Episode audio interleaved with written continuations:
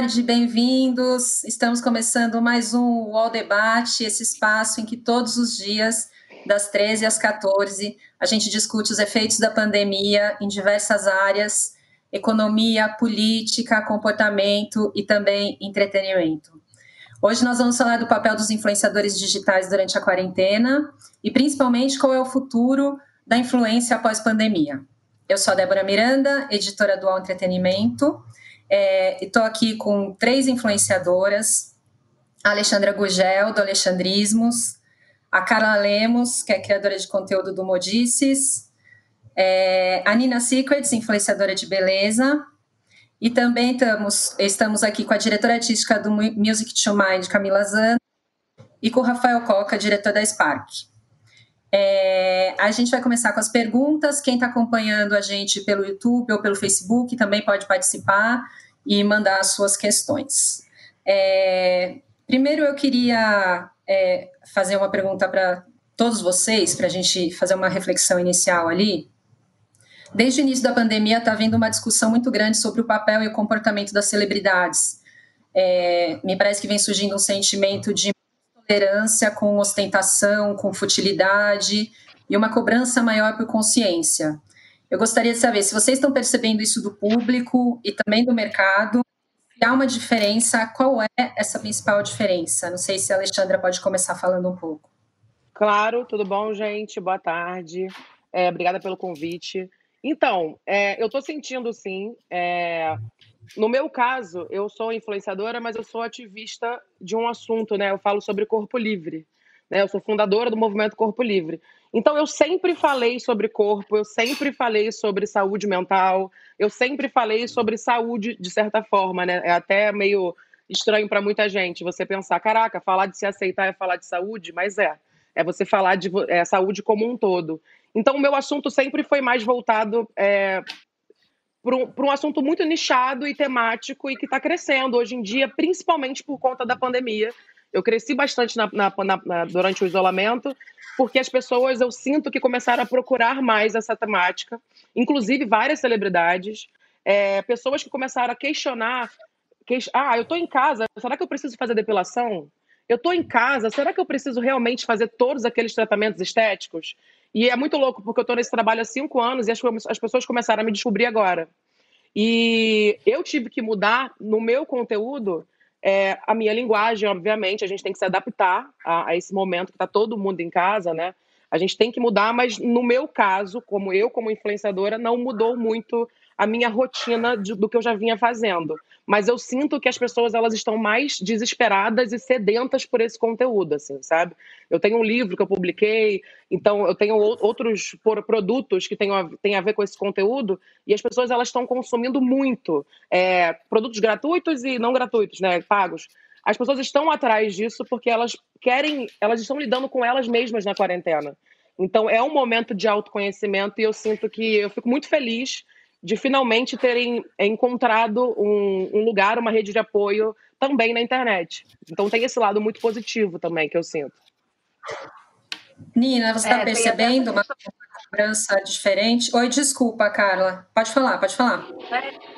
É, não, a Xanda estava falando sobre o livro e, e eu também, assim, estou percebendo esse impacto também com o meu livro, né? Das pessoas agora que estão mais em casa, repensando, tipo, a sua relação com as roupas, a sua relação com o que veste. Porque em casa a gente não consegue usar roupa desconfortável. Então já Sim. começa aí uma mudança muito grande da, da pessoa que ia todo dia pro escritório e se enfiava em saltos, se enfiava em roupas apertadas. E agora ela tá vivendo, sabe? Tipo, tá, tá, tá repensando mais essas questões e até mesmo, tipo, toda a estrutura. E agora, como trabalhando, trabalhando em casa, né? Muita gente conseguiu. É, é, conseguiu manter esses trabalhos em casa. Então, assim, como você faz poder manter a produtividade? Eu tô sentindo que as pessoas estão querendo se aprofundar nesses assuntos. Até como minha área moda, né? Olá, boa tarde, já cheguei falando. É, como minha área moda, eu também percebo muito essa mudança, por exemplo, agora que a gente não tem mais tendências e passarelas, a galera tá voltando a buscar, tipo, olhar para si. E, tipo, tá, o que que veste em mim? Que daí tem muito do, do movimento da Xanda, né? Das pessoas, tipo, estão aqui, estamos vivendo com esse corpo, como que a gente faz agora? E eu percebo muito, assim, de como as pessoas estão, é, movimento de análise de cor bombando, vídeo viralizando, porque as pessoas estão, tá bom, agora que eu não tenho mais essas agências externas, para mim, o que que tá funcionando? O, o, o que que vai o que que funciona na minha vida hoje, o que que vai funcionar, como eu deveria me sentir. Acho que esse momento que a gente está passando tão forçadamente na gente mesma também estimula esse tipo de, de reflexão. Acho que tanto no público quanto na gente também. E isso é super positivo. Nina, quer... fala agora um pouquinho de você. Você trabalha com maquiagem, né? Com essa parte da beleza. É, o que, que você tem uhum. percebido assim da demanda das pessoas? É tanto com relação ao seu conteúdo, também com relação à sua postura ali no dia a dia, acaba sendo, né? Você acaba mostrando um pouco do seu dia a dia, da sua vida. É, o que, que você tem percebido? Oi, gente, boa tarde. Bom, acho que as meninas já resumiram tudo. As pessoas, obviamente, estão mais na internet, elas estão buscando mais conteúdo, mais conhecimento e até mais entretenimento, né, de maneira geral, com um tempo mais livre.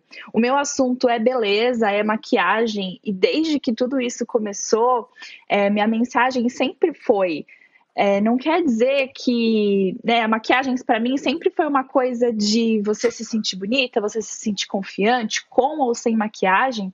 É, e esse é um momento que as pessoas elas estão precisando, né, trabalhar em casa, então ter aquele momento de se arrumar de manhã de repente, só passar alguma coisa para começar a trabalhar, ou até um momento de lazer, um momento de diversão, porque quem gosta de maquiagem, quem gosta de produtos, é, usa disso como um momento de, de autocuidado, um momento de se cuidar, de até aprender algum truque, alguma, alguma técnica diferente. E para todo mundo mudou, né? Para quem trabalhava no escritório, agora está trabalhando em casa. Para gente, como produtora de conteúdo, a gente obviamente que tem que adaptar, né? Se adaptar a essa realidade. E eu compartilho também, além do, dos conteúdos de beleza, a minha vida, um pouco da minha vida. Então, mostrar que eu tô, como eu estou tentando levar tudo isso de uma forma um pouco mais leve, é uma situação complicada para todo mundo, mas como as pessoas podem tentar levar isso sem muita cobrança, sem a produtividade muito louca e que tá todo mundo junto nessa, na verdade. É, Camila, me fala um pouquinho do que você está enxergando, além do trabalho, você trabalha com influenciadores, né? Eu queria que você falasse um pouco é, como que você está tá tendo esse olhar assim do trabalho que eles fazem em combinação também com o que você está vendo no mercado, se há alguma, alguma diferença com relação a isso. Eu acho que toda essa situação é, fez com que os influenciadores eles tivessem muito mais responsabilidade, né? Tem agora uma responsabilidade, um peso muito maior no que eles falam, nos conteúdos que eles produzem. É, o poder de fala dos influenciadores cresceu muito nesse momento de pandemia, porque basicamente o entretenimento hoje das pessoas é consumir os conteúdos. Então, acho que a gente tem, tem aí o, o, os dois lados, né? Tem esse lado que é muito. A resultado fica muito maior, então, consequentemente, tem sim que pensar no que vai falar, muito mais do que antes. A, a produção de conteúdo, eu acho que antes era muito mais orgânica né? Você falava as coisas às vezes sem ter que pensar muito na consequência, e hoje a gente está vendo que isso é, não dá mais para se, se, se conduzir dessa forma. E do outro lado, eu acho que do lado do público, é, a gente tem a oportunidade de que as pessoas estão com a cabeça mais aberta. Eu acho, né, como é, o consumo de entretenimento basicamente hoje está sendo através de, de redes sociais, do digital, eu acho que as pessoas estão se permitindo a experimentar mais, a, a, consumir conteúdos que antes não consumia, né? Sair um pouquinho do trivial. Então, acho que isso é muito legal porque acaba ampliando muito até os próprios influenciadores que às vezes não atingiam certo um nicho. É, eu acho que essa coisa de curiosidade, de querer ocupar a cabeça, de querer experimentar, acaba abrindo possibilidades com, com, todos, com todo mundo, né? Do lado das marcas, vem exatamente essa sacada. Eu acho que as marcas, é, o que a gente tem sentido aqui é que elas têm essa preocupação de como que eu vou me associar com o influenciador, como colocar minha boca na, na, na minha marca na boca de um influenciador sem parecer oportunista. Né? Usando a linguagem dele, usando o conteúdo dele. Então, acho que esse é um desafio muito grande também agora para o mercado publicitário, de, de, quebrar um pouco os paradigmas, né? De ah, a minha campanha é assim, a linguagem tem que ser dessa forma, e entender que no momento o que está sendo consumido é a verdade desses influenciadores, que hoje é o grande veículo de massa que a gente tem aí de entretenimento para o pessoal. Então, acho que a gente está num momento muito interessante, é, atual, e que com, certeza para o futuro vai continuar tendo essas, né? É, é, esses segmentos dessa mudança de comportamento, tanto do lado hoje de consumidor, de influenciadores, de marcas. Rafael, me fala um pouco do seu olhar aí. Você trabalha né, nesse meio de campo ali entre é, as empresas que buscam influenciadores e encontrar o influenciador ideal para fazer esses trabalhos de marketing, assim. É, e, e, acho que como a Alexandra falaram, teve muita gente que cresceu muito durante essa época, né? Qual que é o seu olhar ali do mercado? Se tem muita gente que está crescendo é, motivada nesse período, enfim, como você está analisando? É, sem dúvida alguma, está sendo um momento super importante para o nosso segmento. É, indo na linha do que a Camila colocou, é, o, que eu, que eu diria é que assim, não é só que até eles, os influenciadores estão tendo mais responsabilidade, está separando-se o joio do trigo. É, a gente entende que influenciar é consequência. Você cria conteúdo. Então, o que a gente está vendo, acho que aqui temos aqui três grandes representantes dessa linha de trabalho que a gente enxerga são os comunicadores digitais. Então, nesse momento em que o consumo de conteúdo ele está indo muito para o digital, quem se sobressai é quem tem de fato é, lastro para criar conteúdo, para adaptar a sua criação para as circunstâncias em que nós estamos, para ter a criatividade de inserir a marca com o contexto, sem parecer uma marca é, oportunista e sim uma marca oportuna. Uh, então, isso está acelerando. Que a gente vê é que essa situação da pandemia ela acelerou a digitalização de empresas, a digitalização das pessoas. Ela também veio como mais um choque nos criadores de conteúdo de repensar de fato qual é o seu propósito, qual é o seu papel, qual é a sua narrativa, porque influenciar é consequência. É, e aquele influenciador hoje, que ele está num contexto que não tem mais a viagem para postar, não tem o dia a dia glamouroso, porque os excessos não estão sendo mais tolerados, é, acho que passou em algum momento, estava ok. É, e não estou dizendo que as pessoas não estão olhando as redes sociais para se entreter, para pegar referência, para ver aquela vida que talvez um dia ela, ela queira viver. Mas a responsabilidade dessa vez ela apareceu muito forte do influenciador, dele se entender como um comunicador. Você tem uma audiência, as pessoas estão buscando informação. Você tem que ter responsabilidade e curadoria para essa informação que você leva. Então, isso é um pouco do que a gente está vendo aí como um aspecto do. E, obviamente, um impacto nas marcas que estão percebendo isso. Então, muitos influenciadores cresceram nessa situação, porque passaram a ser referência ou para dar uh, situações sobre empreendedorismo na crise, ou sobre questões de saúde, ou traduzir uh, questões mais técnicas para a população entender, ou levar um alento para as pessoas de uh, como fazer uma maquiagem para você ficar em casa, como você uh, se cuidar, eh, onde você não está mais saindo à rua. Essa é a maneira que a gente está enxergando esse momento. É, tem um, tá. tem um canal que eu gosto muito aqui, que é, que é o Tempero Drag, da Rita Von Hurt.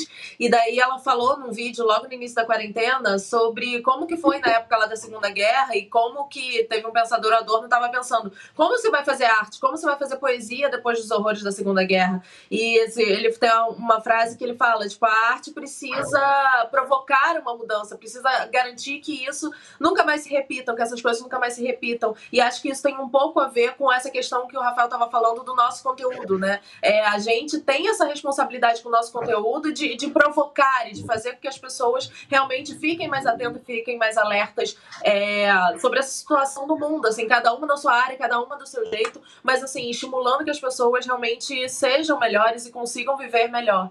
Acho que tem um pouco disso, assim, né? Eu tava Alexandre... pensando aqui enquanto o Rafael e a, e a Camila falavam, porque assim, eu concordo com tudo que você falou, Rafael, e eu acho que para quem já está nessa há um tempo, realmente pensando no conteúdo e, e pensando nas coisas que está fazendo, é meio que falar: caraca, finalmente parece que vão perceber que a gente está produzindo um conteúdo de verdade, que a gente está querendo, sabe, ajudar as pessoas da nossa forma, do nosso jeito. A gente não está, sabe, não tô querendo fazer festa na quarentena, entendeu? E fazer a louca e foda-se a vida. Não é isso, sabe? E, e, eu acho que esse joio do trigo está rolando, sim. Mas você acha que as marcas elas realmente estão percebendo isso? Por quê? Porque eu, é, não sei vocês, meninas, também, é, como é que mudou para vocês. A Nina já é bem maior, então eu tô, tô, só chutando, tá, amiga? Não sei se isso afeta tanto a sua vida, porque na minha vida, os orços na quarentena, eles mudaram. Eles chegaram com valores já pré-estabelecidos extremamente menores, e as pessoas me colocando como se eu fosse, tipo, a mesma coisa que uma influenciadora de lifestyle que faz viagem, que hoje está postando só como, sabe, nada, entendeu? Tipo, e aí, ah, não, mas a fulana aceitou, portanto, você vai cobrar isso? Então, assim, parece que isso está isso tá cada vez mais forte na quarentena. E eu tô falando assim, a gente que vive disso, sabe? Parece que existe esse movimento, porque a gente está vendo os, o, o, consumidor mudando, as pessoas parando de seguir algumas pessoas, seguindo outras, procurando outros tipos de conteúdo, gente muito grande perdendo alcance. Tem muita coisa acontecendo que a gente está vendo. Mas será que isso é uma coisa que vai acontecer agora, das marcas realmente falarem, não, olha lá, vamos prestar atenção nisso agora? Ou é uma coisa que ainda é a médio prazo, sabe? Você Posso quer falar, falar é, a minha vida a minha visão é que isso assim é, é, um contexto que a gente poderia ficar aqui numa live só sobre essa questão da, da valoração, precificação, monetização do trabalho dos criadores de conteúdo. Eu acho que tem um, um contexto atual que o mercado ele está mais difícil, então talvez isso possa levar a um contexto de melhores negociações, etc., mas que não significa um movimento predatório. Eu acho que se isso tem acontecido, é, não é definitivamente a, a, forma que o nosso mercado vai evoluir. Uh, o que a gente fala muito sobre valoração e monetização de conteúdo é que o número de seguidores ele é só uma parte do, do que deve ser levado em conta. É qual é a editoria, qual é o grau de propriedade que determinado influenciador tem sobre aquele assunto, uh, qual é o vínculo que vai ter com uma marca. Então tudo isso é colocado em consideração e é onde também a gente mostra que não adianta você ter 15 milhões de seguidores se a pauta da minha marca ela não tem legitimidade e autenticidade para falar. Então, como eu falei, acho que é uma discussão um pouco mais ampla, mas eu acredito que sim, o que a gente tem percebido é que as marcas estão mais atentas de com quem é esse, e eu vou usar esse termo de novo, esse comunicador com o qual eu estou me engajando. Qual é o backlash dele, né? Qual é o histórico? O que, que ele tem feito? O que, que ele tem criado? Como ele lida com, com as marcas? Uh, então, eu acredito que possa ser uma coisa pontual de algumas marcas tentando uma melhor negociação nesse momento, mas certamente estão valorizando é, quem tem talento para criar e, por consequência, influenciar. Camila. Eu queria, queria complementar aqui o que o Rafael falou. Eu acho que do lado das marcas também, tá, elas estão nesse movimento de entender o que é o cenário. Porque, enfim, é, o consumo caiu, as vendas diminuíram, é, muitas marcas estão inseguras de estão tendo que rever estratégias anuais, até estratégias a longo prazo, né? Então as marcas também estão um pouco de é, aumento o meu investimento ou seguro o meu budget? O que, que eu faço? Eu vou por um nome com maior alcance, porque agora eu preciso converter venda ou não? Então, eu acho que esse é um movimento de adaptação de todos os lados. Eu entendo super, eu acho que o seu ponto faz todo sentido. Realmente, a gente que também está desse lado aqui, atendendo direto às marcas, a gente sente muito isso, de, de, dessa briga por valor, de tentar apertar ao máximo o orçamento. E as marcas hoje, o mercado sabe que também grande parte dos influenciadores é, a monetização e, o, e, a, e, a, renda deles vem dos públicos que, que, eles fazem, das campanhas digitais que eles fazem. Então, nesse ponto, eles acabam tendo um pouco, um pouco dessa moeda de troca, né? Opa, peraí. Talvez eu tenha um poder de barganha aqui maior nas negociações, mas eu acho que as marcas ainda estão entendendo, estão revendo o cenário para saber como vão seguir agora com essa parte de investimento. Assim, a gente vê marcas grandes que realmente falaram: não, não vamos fazer nada, espera, a gente não sabe o que vai acontecer. Então, acho que tem, tem esse ponto também do lado do mercado publicitário. Vocês acham que tem uma, um novo olhar, além da produção de conteúdo, para é, como veicular essa parte comercial? Rafael, você vê alguma coisa nesse sentido? Um cuidado maior para fazer publi, por exemplo? Ah, sem dúvida alguma. É, eu, eu, brinco que eu comparo muito que, que existem termos novos, falar de, de influenciador digital, de, de publicidade no, no, nas redes sociais. Se a gente olhar o histórico de fazer publicidade em veículos de comunicação, é a mesma. o Faustão faz um merchan uh, lá no intervalo e o dele poderia ser melhor ou pior do que a, a Sônia Brown falando da TechPix. Então, quando a gente fala dos públicos influenciadores, é qual foi a entrada dessa marca ou dessa mensagem publicitária dentro da narrativa daquele influenciador? É, obviamente que nesse contexto tem muito olhar do, do macroambiente. Que mundo é esse que a gente está vivendo? Se esse influenciador está dando uma dica de um produto, ou num produto na vida dele, que ele tem contexto com todo mundo está preso em casa, todo mundo está com diversas uh, inseguranças uh, financeiras, emocionais. Então, o que a gente vê é uma evolução muito grande nas formas como as marcas têm se engajado com criadores de conteúdo em redes sociais. É, cada vez mais novas uh, ferramentas sendo apresentadas. Hoje em dia, o TikTok, uma nova plataforma crescendo, o Instagram quase que toda semana lançando um feature novo para apoiar a criação de conteúdo. Então, o YouTube já apresentou também a tendência de colocar outras formas de monetização, ou até mesmo a doação real-time, já que isso é um contexto atual. Então, sem dúvida alguma, está tá mudando muito. Nina, acho que a Nina queria falar, né? É, é, respondendo à pergunta anterior, Ale, é, que você falou sobre essa mudança das marcas, eu senti muito isso no começo, assim, logo no começo da quarentena, ninguém sabia muito como ia funcionar e muitas marcas que eu já trabalhava seguraram, falaram, ó, oh, não vamos fazer nada agora, vamos esperar para entender melhor. Eu tive contratos que foram cancelados, contratos que foram adiados, porque realmente estava todo mundo tentando entender. Eu acho que é, muita gente ainda se sente um pouco perdido ou até inseguro é, com o futuro, mas eu sinto que as marcas agora elas já entenderam o contexto de tudo isso e estão, as que estão fazendo direito, né, que estão é, fazendo campanhas é, legais, que não são totalmente, como vocês já tinham falado, oportunistas nesse momento, elas estão revendo e pensando com quem trabalhar e como entregar essa mensagem. Então, respondendo essa pergunta, sim, mudou bastante por aqui. E hum, essa próxima pergunta, eu acho que quem faz um trabalho interessante na internet como influenciadora digital, como comunicadora, e eu posso falar das meninas, da Alexandre e da Carla, porque eu já acompanho elas e eu sei que elas devem ter um pensamento parecido com o meu em relação a isso, é que quem faz esse trabalho sério, quem leva esse trabalho a sério e faz direito, sempre teve essa preocupação é, de não fazer um publi por um publi, de entregar um conteúdo a mais, de ter um contexto maior, de entender que esse não é o momento de simplesmente estar divulgando e tentando vender goela abaixo o produto para os seus seguidores, porque a gente está num contexto totalmente diferente do mundo, de que a marca que você vai trabalhar tem que ter um fit, tem que ter um contexto com você, com a sua vida real, que seria realmente algo que você recomendaria de graça, né? Eu costumo dizer que quando eu escolho trabalhar com uma marca é porque eu faria de graça aquela publicidade, como eu já fiz muitas vezes, meu conteúdo é muito orgânico, então, enfim, eu entendo que eu percebo também pelas meninas e pelo conteúdo delas que é algo que elas prezam muito na hora de trabalhar com uma marca. E isso vai mudar muito daqui para frente com aqueles influenciadores que ainda não pensavam desse jeito, com aqueles influenciadores que ainda não levavam isso tão a sério talvez.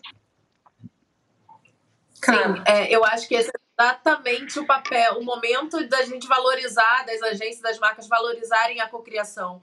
Porque é isso, se a marca está procurando ali se associar a valores, a gente que sabe como comunicar com o nosso público, a gente sabe o tipo de conteúdo que o nosso público quer consumir e se aquilo, se a marca tem fit, se qual, se, qual é a abordagem apropriada para poder fazer isso. É, eu tive muita sorte de uma marca parceira minha me chamar, bom, vamos produzir um conteúdo aí agora, porque a gente não vai ficar é, falando, olha aqui o meu produto novo, a gente quer, quer se comunicar com, com a nossa audiência de outra forma. E me chamou para poder produzir um conteúdo, é, para poder criar esse conteúdo. E assim, o feedback tá lindo por causa disso, sabe? A gente conseguiu fazer. É, quanto mais a gente consegue criar, a gente consegue chegar junto para poder comunicar para o nosso público melhor. As marcas precisam ver, ver as criadoras de conteúdo como é, criadoras mesmo, sabe? A gente está aqui para poder jogar junto e acho que nesse momento isso é muito importante. Até porque é isso, chegam as coisas no automático, como a Alexandra estava falando, é, que, que é isso, tipo, parece que a galera ainda não entendeu nada do, do, do que está acontecendo nesse sentido, de tipo, caramba, não é só você chegar e jogar qualquer coisa, sabe? Jogar uma legenda pronta. Não é isso, gente. O mundo mudou e a forma, e cada vez mais a gente precisa estar falando direcionado, sabe? Não adianta ter aquele briefing para 30 influenciadores, todo mundo falar a mesma coisa, do mesmo jeito. É, o mundo todo mudou e a forma de todo mundo trabalhar e de se comunicar também precisa mudar e precisa passar por essas atualizações que são tão urgentes, né? Como a Ariane estava falando, a gente já vem falando disso há muito tempo e agora não, não tem mais como não ser assim, eu acho, pelo menos. É, só para complementar a vocês duas maravilhosas, é, cara, é muito louco, porque eu não fechei tantos publis nessa quarentena, mas os poucos que eu já tinha fechado antes, né? A minha sorte, ainda bem, tinha alguns contratos antes e que foram, que se mantiveram, é, são contratos que são com marcas que falam assim, Xanda, pode fazer o que você quiser, principalmente se for feed, né? Eu tenho um apego muito com feed, assim. É, o Stories eu acho que é ok você passar a mensagem falando numa boa e tal. Agora o feed eu tenho um apego muito grande, tipo, eu quero criar uma coisa pro feed, sabe? Já chegou marca para mim que mandou para mim um. Foi bem na quarentena, no dia da mulher. Ah, você tem que postar uma arte. Eu falo, cara, não quero postar uma arte, quero fazer um vídeo, sabe? Ah, não, mas você pode postar. eu não, eu quero fazer um vídeo. É, um desespero. Então, assim, eu fico muito feliz porque na, na quarentena, a gente, a, tem muita influenciadora que tem medo de, de falar que é publi de mostrar que está fazendo publi. Ah, eu estou fazendo publi na quarentena. Cara, a gente está se mantendo.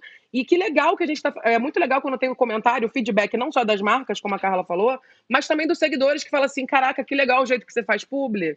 Olha que legal, tem tudo a ver com o seu conteúdo sabe? E conversa, porque é como se fosse um post normal. Como a Nina falou, é fazer de graça? É como se fosse um post que eu faria também, sabe? Ele casa muito, ele tá dentro do contexto, então faz todo sentido.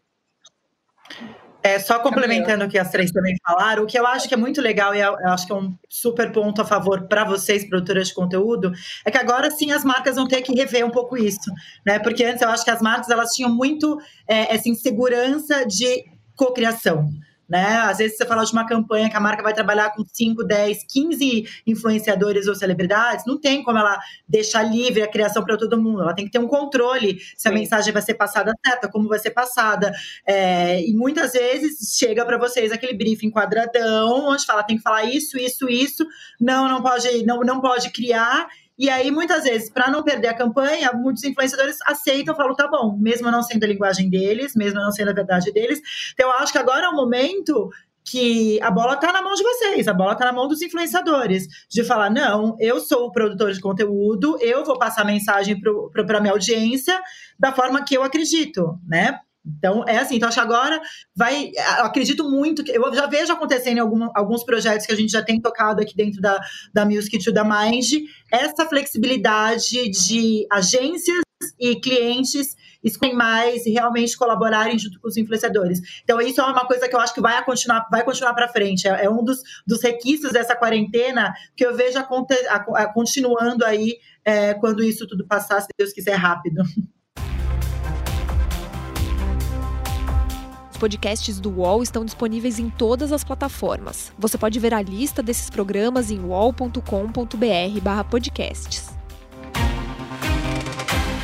Recebe salário, faz transferência, pagamento, recarga de celular e até empréstimo, tudo sem taxa.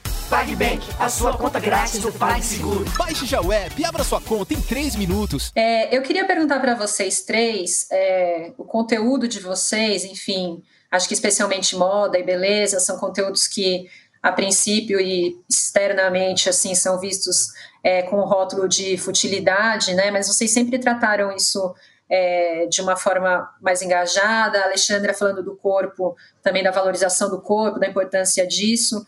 É, e a gente está passando por uma fase que está sendo muito atípica assim para as mulheres, né? Em, em todas essas áreas, assim. Eu acho que tem muita gente reclamando de, por exemplo, é, comer demais por ansiedade, não conseguir fazer exercício, de estar tá ganhando peso, é, como a Carla falou, uma mudança ali no, no look, no que precisa para ficar dentro de casa, para fazer home office.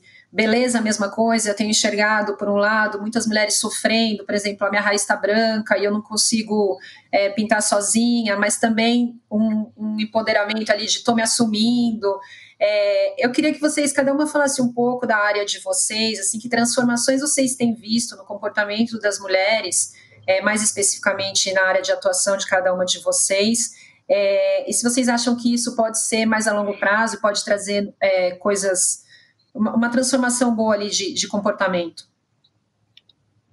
É, Nina, quer começar? Uhum.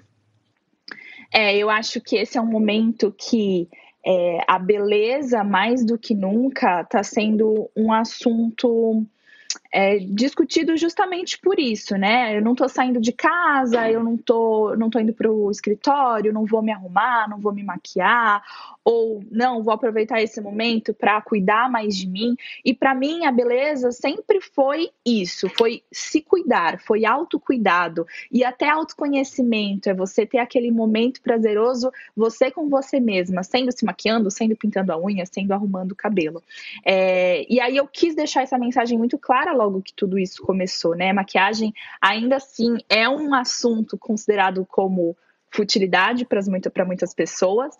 E assim que a quarentena começou, eu quis deixar claro para o meu público que, olha, eu sei o que está acontecendo no mundo, eu estou entendendo, eu estou fazendo a minha parte, mas eu vou continuar tratando desse assunto, porque quem me acompanha, os meus seguidores, eles provavelmente gostam de beleza e eles querem usar disso como um momento prazeroso, como um momento de diversão, de descontração, sem pressões, sabe? Sem pressão de tenho que me maquiar todo dia, sem pressão de tenho que retocar o meu cabelo porque a raiz está branca. E é se enxergar com mais carinho. Acho que nessa fase está todo mundo tendo que aprender, se ainda não fazia isso, mas está tendo que aprender a se enxergar com mais carinho, com mais cuidado, com mais amor mesmo o que a Alexandra fala do, né, do corpo livre também tem muito a ver com, com o que eu acredito, sabe? Você é livre para fazer o que você quer. Você quer se maquiar? Vai se maquiar. Você quer colocar os cílios postiços às 8 da manhã? Coloca. Não quer? Quer ficar de cara lavada? Também tudo bem, sabe? Então, para mim, a mensagem da beleza hoje é muito mais de se ame, entenda o momento que a gente está vivendo, tá todo mundo passando por dificuldades, e seja a raiz branca que está te incomodando ou um problema financeiro que você está passando nesse momento, tá todo mundo tendo que ter esse, esse carinho maior e especial. E também tem um outro lado disso que é as pessoas não estão indo no salão de beleza, não estão indo fazer as unhas e elas estão aprendendo a fazer em casa. Então, eu vejo que passando esse momento de quarentena, de isolamento, distanciamento social, acho que muitas pessoas vão a, aproveitar do que elas aprenderam nesse momento de fazer sozinhas e talvez deixar um pouco de lado essa rotina e esse comportamento de toda semana no salão. Enfim, faz sentido isso que eu tô falando? É, para mim é muito claro, assim, vendo os comentários das minhas seguidoras, sabe? Com certeza, amiga, tudo que você falou, porque assim, logo no começo da quarentena, as pessoas já começaram a falar assim, é, porque veio muito para mim, né? Interferiu muito no meu assunto. Eu não sou uma pessoa que fala de beleza, claro que eu falo, falo do meu cabelo maravilhoso, que eu nem sabia que era cacheado desse jeito, sabe? Que eu descobri há pouquíssimo tempo que tá deixando. É, falo de maquiagem do meu, do meu, jeito, que eu me maquio de qualquer jeito, tiro pelo no meio da cara, no meu. Eu sempre fui muito eu, assim, e, e às vezes do nada eu tô tirando com pelo da pinça no meio da cara e tá tudo bem. Eu não sou. Eu, eu aprendo com a Nina Secrets e faço comigo, porque eu aprendo mesmo com você, amiga. Eu, eu, eu, eu não tenho a paciência de entender o que cada coisa faz e falar para os outros, porque não é a minha função. É, e você faz isso muito bem. Eu entendi cada coisa que eu não fazia ideia. Até de passar para não, não, não, passar o negócio do papel, não sabia nada. E aí é muito legal isso, que a gente se ajuda. Mas eu, o que eu acho legal com, com, no meu lugar é que eu sou uma mulher gorda fazendo isso e mostrando que tá tudo bem. E eu criei o um movimento Corpo Livre em janeiro, né? Que foi logo quando eu dei entrevista pro Fantástico, eu vi que isso ia poder ia ser bom. Eu falei, vou criar porque o pessoal vai seguir e deu certo. E o Movimento Corpo Livre ele já tá, vai fazer quatro meses, faz amanhã quatro meses, já tem quase 200 mil seguidores. A quarentena se tornou uma ele se tornou um Instagram que virou uma rede de apoio, sabe? As pessoas ali, elas, a gente discute corpo muito mais do que no meu Instagram, porque eu, eu, quis, eu quis criar esse Instagram, que nem sou eu que cuido, a gente tem uma equipe também, não sou só eu, que para a gente mostrar ali que está tudo bem, que tem vários corpos e que é, os memes gordofóbicos eles surgiram muito no começo da quarentena, sabe? É, inclusive de vários famosos, da própria Pugliese, a Luana Piovani, que é uma pessoa que fez um vídeo anteontem de mim e falando que conheceu o Corpo Livre e pediu desculpa pela fala dela, porque ela falou que ela ia terminar a quarentena é, é gorda, não sei, é, alcoólatra ou viciada em cigarro. E, e aí comparando o fato de ser gorda com um vício. E quando você bota a, a, o comer como um vício, você está falando realmente de um, de um, ato de compulsão que deve ser tratado com um psicólogo ou com uma nutricionista comportamental. Quando você, porque esses memes gordofóbicos eles, eles, eles surgem todos os dias e é muito louco como as pessoas acho que elas nunca seguiram alguma pessoa gorda, porque é como se uma pessoa gorda se alimentasse daquele jeito, Coca-Cola, né, desculpa falar marcas, mas comendo besteira o tempo inteiro como se eu me alimentasse só assim. Se eu me alimentasse só desse jeito, quem me segue todo mês ia me ver com 30, 40 quilos a mais, né? Então as pessoas elas estão começando a entender que eu posso ser desse formato de corpo e me exercitar como eu mostro e comer bem como eu recebo aqui coisa de orgânico direto e eu mostro isso e ter uma vida normal e me amar. E eu não precisar, às vezes, ficar, ir três vezes por semana no salão de beleza por achar que isso que é o certo. Não precisar ficar 24 horas na academia. Muitas pessoas agora estão malhando em casa e vão perceber que talvez não precisam ir passar tanto tempo na academia. Então, a gente se exercita por amar o nosso corpo, não por, por, por odiar ele. E as pessoas estão começando a entender isso. Então, eu sinto que também tem esse movimento, assim, da gente conseguir. O consumo está mudando completamente, sabe? O que a gente gastava antes, as pessoas que reclamam mais de engordar na quarentena, se você reparar, são pessoas que dependem de muitos serviços para esses corpos serem tidos como perfeitos.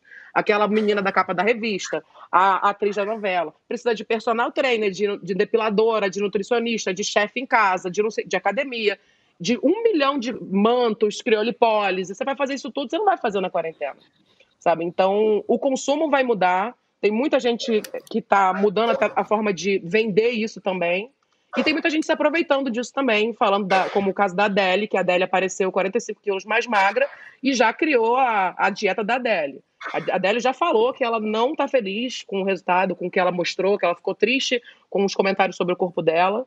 Mas é isso, no meio da pandemia, as pessoas estão mais preocupadas com engordar ou não do que não pegar o coronavírus e, se, e ficar em casa, né? Que é o principal que deveria ser falado. É, e daí entra todo, toda essa questão do comportamento é muito importante, porque é isso, né? Se esse não é o momento da gente rever essas prioridades e da gente ser forçada a refletir sobre esses comportamentos. É, por exemplo, comigo tem muito essa questão, né? Que também já é uma coisa que eu trago no meu livro, do, né, que a usa a moda a seu favor. Então, assim, reflita sobre as coisas que você usa. E exatamente, tipo, eu fiz um tweet falando sobre, ah, e o sutiã? Caramba, tipo, as mulheres postando lá memes, tipo, eu não sei nem como é que vai ser usar o sutiã, não vou saber como é que usa.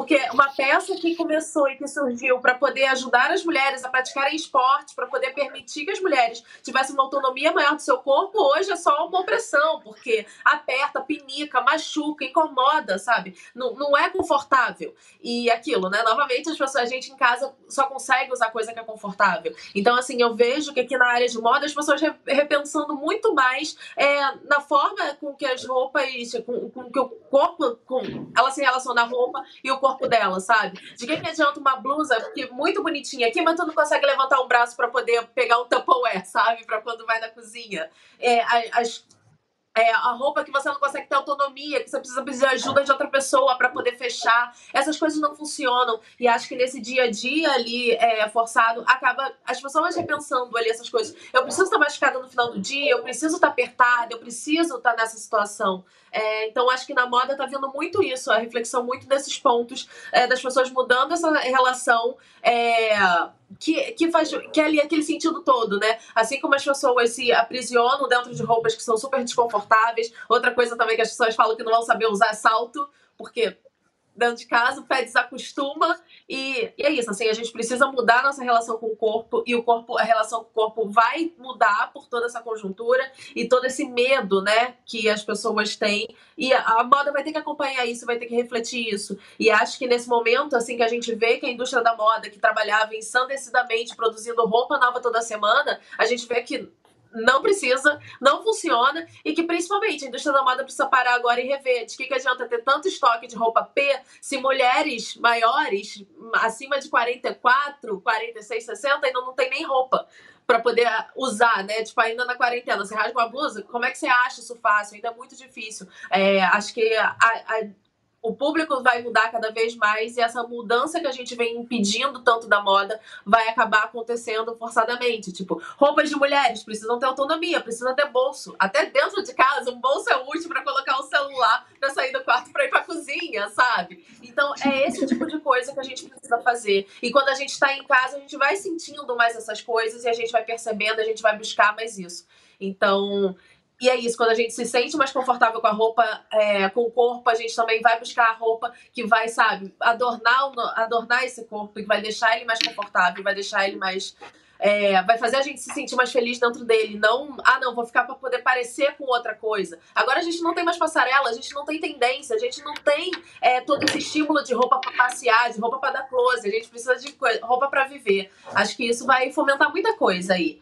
E outra coisa que eu tenho feito também é muito é focar em histórias de mulheres, né? Acho que já tem, já tem uns quatro anos que eu venho associando muito a história da moda com a história de mulheres e agora tenho reforçado muito isso. No dia lá da tava rolando lá a festinha, né, do inclusive eu estava falando sobre as mulheres, as governantes mulheres, o que elas têm feito para poder é, se, serem bem sucedidas nesse combate à pandemia. E eu tenho muito esse feedback que trazer essas histórias de mulheres ajuda é, a dar esperança. E acho que eu tenho buscado trazer isso um pouco mais no meu conteúdo, sabe? Trazer esse acolhimento, trazer esse alerta, sim, trazer essa atenção para o mundo que a gente está vivendo, mas assim, dar esperança, dar perspectiva, porque senão a gente fica ali só na só nas notícias ruins e isso não faz bem para a mental de ninguém. E a gente precisa cuidar da nossa saúde mental, que é muito importante. E de todas as formas possíveis. Passando uma maquiagem, que eu adoro botar umas cores e, sabe, acho que Agora, então, que não vai ter ninguém para te julgar, é o momento de experimentar mais, de usar os lookinhos que você não tinha coragem de usar no escritório, você pode usar em casa, entendeu? Porque não vai ter ninguém para poder te zoar. E é isso, assim, experimentando nessas pequenas coisas do dia a dia, como você se permite ser mais feliz, como você se permite ser um pouquinho mais alegre, com o conteúdo de cada uma, né? É, eu queria entrar num assunto, enfim, que as meninas até já citaram aí, já fizeram referência a isso, que é o caso da Gabriela Pugliese, é, que, enfim, deu uma festa na casa dela, fez vários vídeos, falou isso do Foda-se a Vida. É, e foi um caso que teve um prejuízo gigante para a imagem dela, tanto pessoal quanto profissional. É, eu queria perguntar um pouco né, para a é, como conduzir um caso desse? Você, é, como a pessoa que está cuidando da carreira é, de um artista é, que, que, que de repente comete um, um, um, erro desses, assim, como conduzir um carro desse, um caso desse, qual é o prejuízo no mercado? Você acha que sair de cena, como ela fez, é, é a melhor estratégia? É, qual é a sua visão? É, eu acho que foi, foi uma das coisas que eu falei logo no início que a gente começou esse bate-papo. A responsabilidade aumentou muito para os influenciadores. O poder de fala deles está muito grande. Então, eu acho que a pessoa tem que estar consciente do que ela está falando, do que ela está produzindo. E se ela der um deslize e for inconsequente, sim, ela vai ter que, que, que arcar com, com as responsabilidades. É, nesse momento que Tá todo mundo numa situação super sensível, tá todo mundo se juntando, se unindo para, sabe, a gente conseguir é, sair dessa situação delicada o quanto antes, todo mundo se privando de muitas coisas não tem como você aceitar e você concordar com o exemplo de uma pessoa que tem assim um alcance gigantesco de falas. E as marcas que estão associadas com essa pessoa não pode falar assim, ok, é, vou continuar me associando a, a, a, a, essa pessoa que teve uma, uma fala, uma posição tão inconsequente. Então, é, eu acho que isso é natural e realmente os prejuízos são grandes, porque basicamente hoje, como a gente também já falou, é, grande parte da renda hoje de influenciadores e celebridades vem dos conteúdos, vem das, dos merchants, vem das publicidades. Então, a partir do momento que você não tem uma, uma responsabilidade, uma postura, é, uma, uma noção realmente do quanto a sua fala pode interferir, interferir na, na, na vida das outras pessoas, é, você não, não se associa a uma marca, então. Se você quer falar o que você pensa é, sem arcar com as consequências, você não, não deveria se considerar um influenciador né? Você fecha o seu perfil lá, vira uma pessoa que você fala o que você quiser para os seus amigos, para a sua rede pró é, próxima, mas a partir do momento que você se coloca nessa, nessa postura de vou passar uma mensagem para os meus seguidores, ou vou falar de um produto, de uma marca, você sim tem que ter essa, esse cuidado de, de ser responsável e de sempre rever o que você o que você fala e como você fala, né? Então, assim, do nosso lado é sempre isso, a gente sempre alerta muito é, os artistas que a gente trabalha, os artistas do nosso casting de que não dá, você tem que falar, você tem que ver o que você tá falou antes de postar, tem que ter esse cuidado, porque senão a consequência é grande. E não é grande imediata. Hoje as marcas elas trabalham com backlash, ela não quer saber se você falou isso hoje. Se você falou isso hoje e daqui seis meses você for aparecer numa consulta de uma marca e voltar à toa o que você falou nesse segundo, você não vai ter contrato com essa marca nem daqui seis meses, nem daqui um ano. Não é uma coisa imediatismo, cada, imediata, né? Cada vez mais as marcas também estão pensando e estão olhando para o passado dos influenciadores. Então, acho que isso é uma coisa que, ah, eu vou sumir agora, mas daqui a pouco esqueceu. Não, não é daqui a pouco esqueceu. Hoje as consequências vão além de uma semana, um mês, seis meses. Vai um pouco mais, mais além do que isso. Ô, Rafa, é, eu vi que você queria falar, eu queria também só. É perguntar para você um pouco mais sobre isso também, que a Camila falou, é, de, de quanto tempo e, e qual o caminho para um influenciador é, conseguir se recuperar desse, desse é, enfim, dessa crise pessoal aí no mercado, né? E, e enfim, qual é o caminho que você vê para isso? É possível? É, eu, o, o, que eu vejo, assim, especificamente sobre essa pergunta, o Felipe, eu acho que ele é um exemplo de um influenciador, vamos chamar, que ele, de repente, ele foi refém do talento dele, ele virou essa potência que ele é. Ele muito questionamento, porque por um período, acredito, do trabalho dele, ele não estava consciente da responsabilidade que ele tem, do, do trabalho que é feito, e ele transformou a, a trajetória dele. Ele está adotando outros caminhos, ele se amparou de profissionais próximos dele. Então, eu, eu, não, eu não tenho 100% sobre o trabalho, mas eu vejo passou por uma profissionalização, por uma conscientização da sua responsabilidade. É, voltando uh, de novo na comparação com o mundo como a gente conhecia, de que famoso influenciador é quem nascia na televisão, hoje em dia eu acho que não é tão recorrente você ver deslizes é, de celebridades da televisão como a gente vê dos nativos digitais. O nativo digital ele nasceu em um mundo em que ele não tem muito claro o potencial dele, em que ele não tem talvez o preparo e o amparo de profissionais, em que ele não tem o filtro, em que ele não está claro o ônus que vem junto do bônus de ser famoso, de ganhar dinheiro, das marcas quererem trabalhar com você.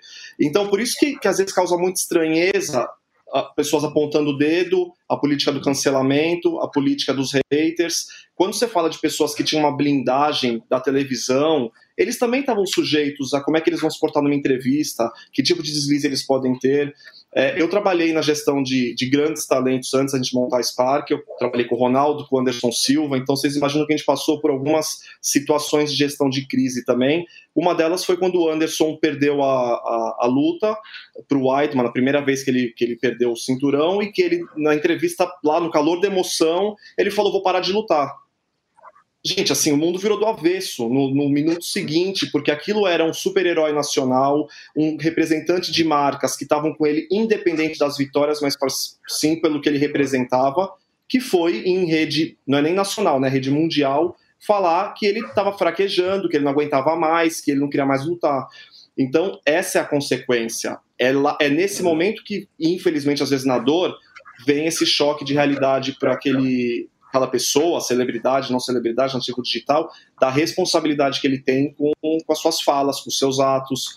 Então, eu vejo muito que passa pela profissionalização. É, o caso específico aí que a gente está falando, eu tenho muita proximidade com, com, com, a Gabriela, com o Erasmo, com, com a estrutura que cuida dele. É, eu acho que faltou, em algum momento, essa responsabilidade para onde eu estou caminhando, o que pode e o que não pode. Isso não vale só para ela. Eu acho que assim como ela acabou virando esse grande personagem dessa situação, muitos outros influenciadores fizeram coisa pior do que ela. Mas a projeção que ela tem não se compara com o desses outros e acabou virando um caso icônico sobre má conduta, má gestão do seu potencial e do seu alcance nesse momento. Você acha que além é, de se desculpar falar... Desculpa, pode falar, cara, pode falar.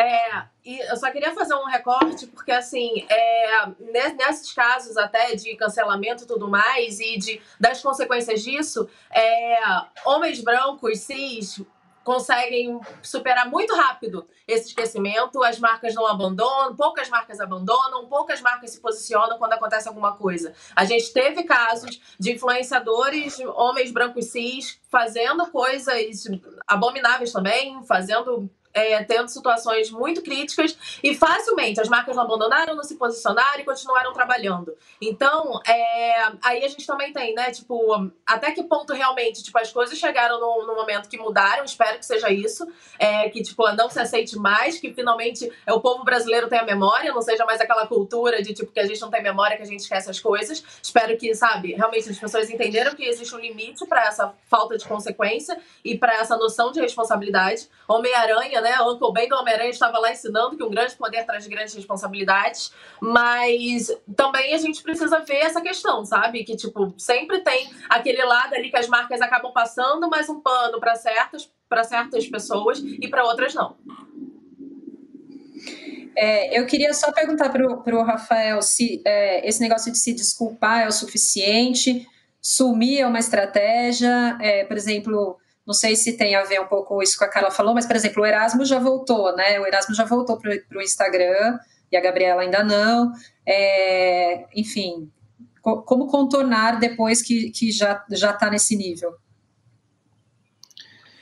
Olha, eu não tenho uma resposta segura e concreta para dar. A, a, gente encara isso como uma gestão de crise. É, os especialistas em gestão de crise, cada caso é um caso, Daquelas nas quais eu participei, a gente adotou, avaliou todas as possíveis estratégias.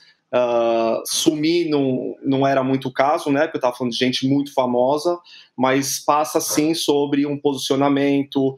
É, geralmente, a gente, é, essas situações também colocam o ser humano por trás da, da realidade, vamos dizer, se questionando por tudo. Então, eu acho que já vem naturalmente uma punição que, que a pessoa se coloca numa situação que não sabe o que fazer, como fazer, se questionando, é, vendo realmente onde errou, onde não deveria ter, ter ocorrido aquele erro. Eu acho que a partir daí a gente pode encarar que tem uma estratégia com mais técnica ou menos técnica, mas eu, eu não tenho propriedade para te dizer se tem um, um roadmap, né, um, um caminho seguro para que isso aconteça. É, o que eu acho é que sempre a verdade ela vai ter que prevalecer.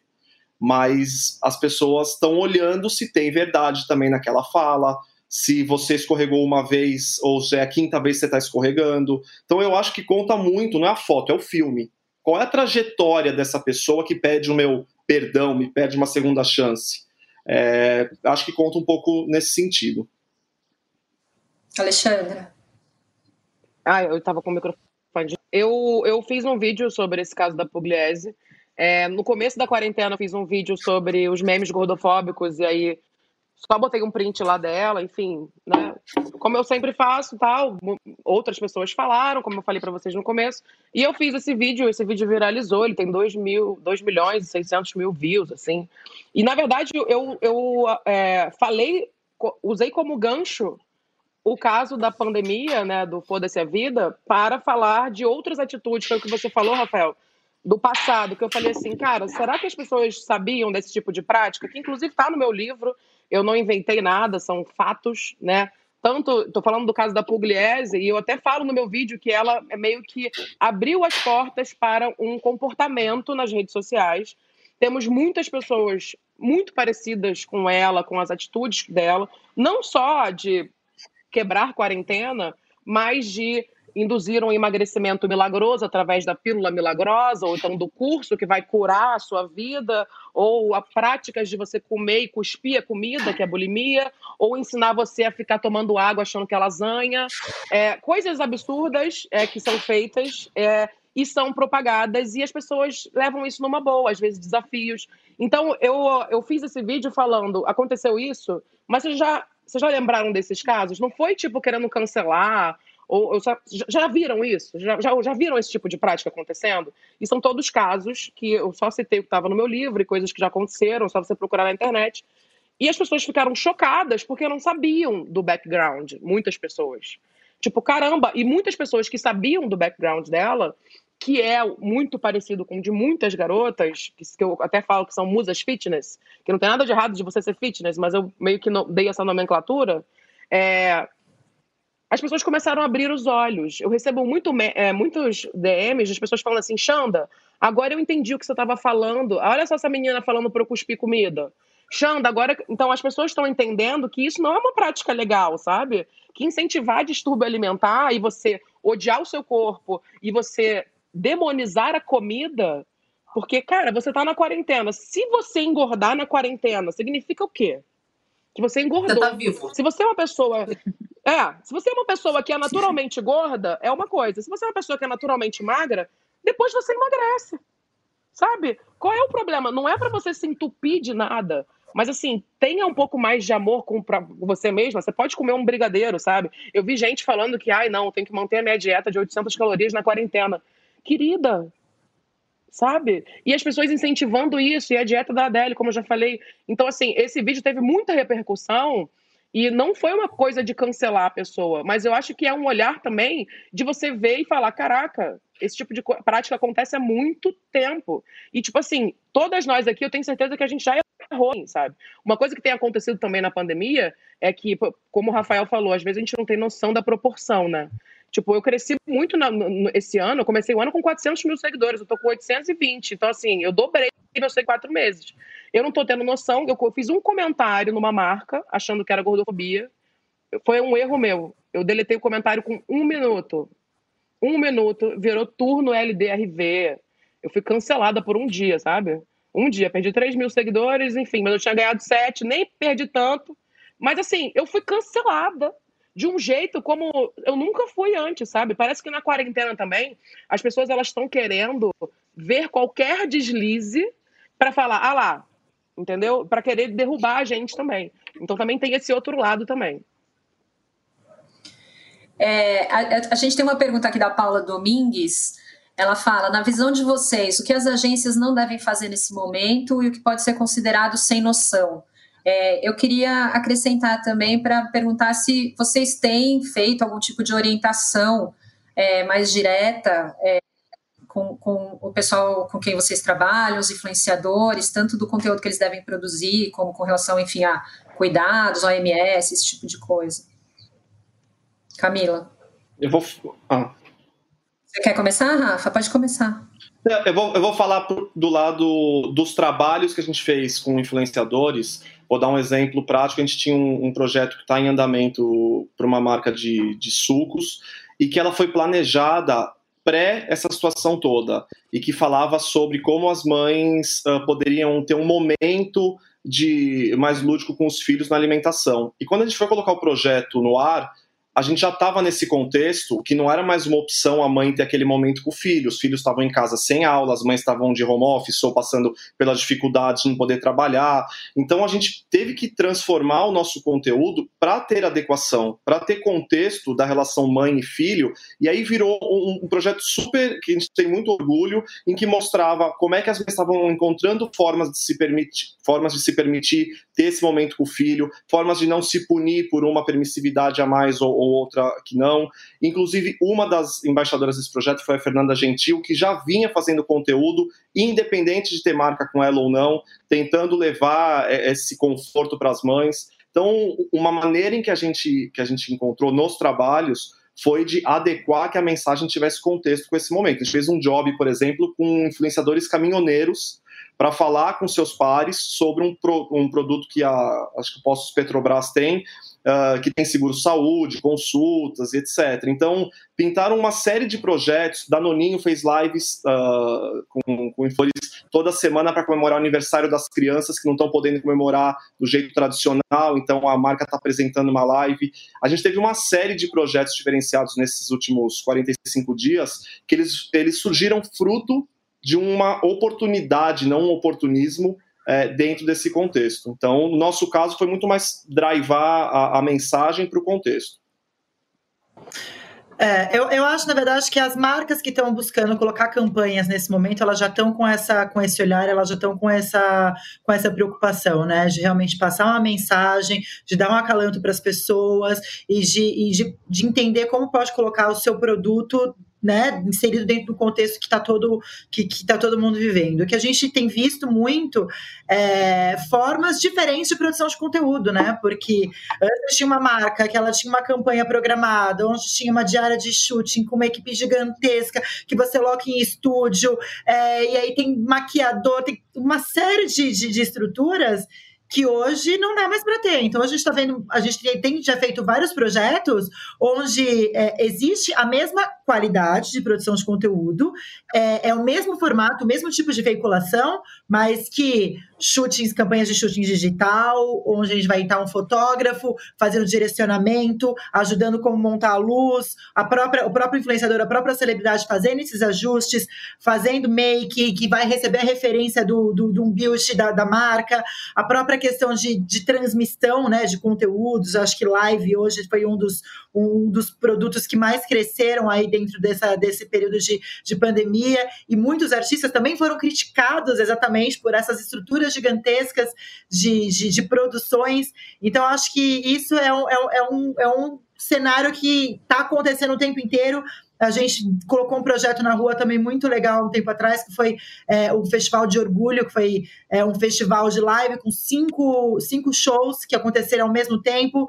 E a gente, para conseguir colocar isso em pé sem uma estrutura gigantesca, a gente foi atrás de desenvolver uma ferramenta onde as pessoas pudessem fazer seus shows, cada uma na sua casa. Então, a Pablo Vittar entrou em Uberlândia, é, o Matheus Carrilho entrou na casa dele. Então, os artistas, cada um entraram na sua casa, mas com uma tecnologia que permitissem uma qualidade de, de, de, som bacana, uma qualidade de imagem, permitisse a interação entre eles, né? Porque eu acho que isso também as pessoas sentem um pouco falta de poder participar do conteúdo e de ver a interação, não é aquela coisa só, estou em casa assistindo um conteúdo que está que tá acontecendo, mas é, é, ver a conversa acontecendo real time. Então, acho que está todo mundo nesse momento de buscar alternativas, buscar novas soluções e sim se preocupando muito com essa questão de, de OMS, de se proteger e de ser realmente um exemplo aí, né? Principalmente influenciadores e grandes nomes que têm um alcance muito grande. Eu acho que, que eu tenho visto muito esse, esse cuidado por parte de, do, dos artistas, dos influenciadores, sim.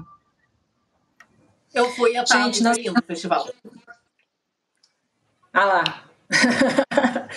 Oi, gente, nós estamos chegando ao fim. Eu queria deixar uma última pergunta antes da gente encerrar. Eu queria que as meninas falassem um pouco é, sobre justamente isso que a Camila falou, se vocês têm se policiado também para ter esses cuidados com relação às orientações da OMS, coisas mais específicas assim ligadas ao coronavírus, é, enfim, e um pouquinho de como está sendo para vocês esse período aí. Quer começar, Quer Carla? É, sim, é, acho que assim, desde o, desde o início eu procurei é, antes até de seguir as recomendações, eu já comecei, é, já me isolei, já comecei a falar um pouco sobre isso e uh, tenho, tenho buscado trazer esses alertas. Eu acho que é muito importante a gente trazer aquilo, né, dentro da nossa, da nossa pequena realidade, trazer esse, esse contexto dentro dos nossos nichos e uh, trazer essas informações, né, porque às vezes a gente fica tão poluída, tanta informação, é tanta coisa acontecendo que a gente deixa passar alguns, alguns detalhes e a gente está aqui para poder falar as coisas de um jeito diferente, para as pessoas não sentirem que estão com a mesma informação o tempo inteiro. Acho que, acho que esse é um papel ali que é, que é uma, uma coisa importante. É, tem o, o, governo da Finlândia, que é um dos países que tem conduzido bem a pandemia, contratou o serviço de influenciadores para poder repassar informações sobre a pandemia, o que é uma estratégia que é super importante, né? Afinal de contas, ali, cada vez mais a gente está aqui buscando. É, salve Átila lá, dando uma luz para gente sobre as coisas que estão acontecendo. É, então, acho que é isso. Acho que é, o principal, assim, para mim nessa, nessa questão tem sido muito mais é, realmente esse direcionamento do conteúdo, como trazer outras visões, outras abordagens sobre, sobre essa situação, porque para dar novas perspectivas e para poder ajudar, né? Que eu acho que tá todo mundo meio confuso, a gente também tá, né? Às vezes a gente se coloca nesse papel de produtora de conteúdo, de ter que fazer, de ter que estar tá cuidando dos outros, mas a gente também precisa se cuidar. E eu tenho também, é, nesse momento, tô, tô um pouquinho quieta também, dando essa atenção para mim, para eu estar tá bem, para poder ajudar e produzir conteúdo para as outras pessoas estarem bem também. Legal. Nina, você quer continuar? Sim. É, totalmente em relação a isso sobre se cuidar, né? Eu até falei esses dias nas, redes, nas minhas redes sociais que eu estava me sentindo estranha, que eu estava com sentimentos esquisitos. E eu recebi um feedback muito interessante dos meus seguidores, que tá todo mundo se sentindo assim. Então a gente tem muito esse papel de como influenciadora de é, passar uma mensagem positiva, mas também mostrar a nossa responsabilidade através dos nossos atos, né? De ficar em casa, de se cuidar, se sair, usar máscara. É, minha equipe também está é, toda fazendo home office desde março, então é, eu mostro para a galera que a gente tem que fazer o máximo que a gente puder para tentar que isso acabe o mais rápido possível, mas também que, que somos pessoas normais, né? Eu acho que isso é uma grande diferença entre os influenciadores digitais e as grandes celebridades de TV. É que a gente mostra a nossa vida, a gente mostra o nosso dia a dia e a gente mostra que somos pessoas comuns com sentimentos, com erros, com os acertos e me mostrar ali vulnerável naquela situação de que, olha, tá tudo muito esquisito, eu não sei como que vai ser daqui para frente, é, passa essa mensagem de que a gente não vive uma vida perfeita, de que todo mundo é, realmente está sentindo as consequências disso. Só para não falar a mesma coisa que elas, eu, eu, eu comparto da mesma ideia de tudo isso, tipo, de que a gente está tentando fazer o máximo e ser positiva, mas eu também estou tentando fazer alguma coisa no meu minha vida offline, sabe? Uma coisa que aconteceu muito é que eu moro numa casa, dá para uma rua aqui que é meio sem saída. Eu grito na rua se tiver adolescente passando, eu falo para ir para casa, parece uma velha gritando, velha coroquinha, que nem do, da Praça Nossa, falo, vai para casa, criança. Eu fiquei mais próxima dos meus vizinhos que passeio com os cachorros aqui, converso com eles de máscara, assim, sabe? Fico aqui no meu quintal e a gente não, não fica próximo, mas eu acabei conhecendo a rua, sabe? Tem um cara que tira o lixo aqui da rua, que a gente dá um dinheirinho para ele, e ele, ele era flanelinha, então ele não tem mais, não tem mais carro estacionando, né?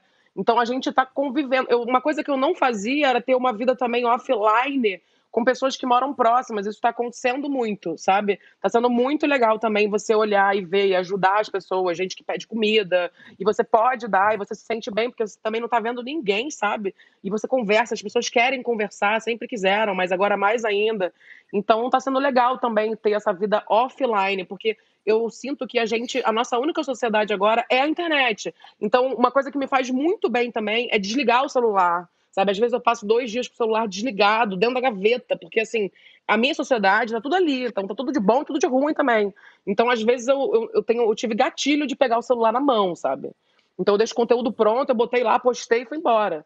Então, tem isso também. Eu acho que a gente também tem que fazer, foi o que a Nina falou, a Carla falou, nós somos seres humanos e a gente também precisa também desacelerar e mostrar cara, nem sempre a gente vai estar tá bem, a gente não tem a vida perfeita, sabe? Que bom que tem a foto bonita, que a gente tá com o look bonito, com a maquiagem bonita, mas tem dia que a gente tá sentindo cocô, que nem você, e tá tudo bem, sabe? Não romantizem o amor próprio, não romantizem isso tudo. Não é quarentreino, sabe? Não é pra treinar dia, não é pra gente fazer tudo todo dia. Cara, a gente pode passar um dia deitada vendo sério, tá tudo bem, cara. Sabe? E é isso, assim, vamos, vamos mostrar também que tá tudo bem, a gente tá dentro de casa, a gente tá se protegendo e ajudando só de ficar dentro de casa, sabe? Então, hoje eu completo dois meses dentro de casa. Eu já tô surtando, mas eu sempre fiz quarentena mesmo. Então não tem mais o que lançar. Lancem séries e filmes pra gente ver, porque não tem mais nada, já vi tudo. Mas no, no final das contas é isso. Bom, gente, quero agradecer muito. Tinha mais milhares de perguntas, mas enfim.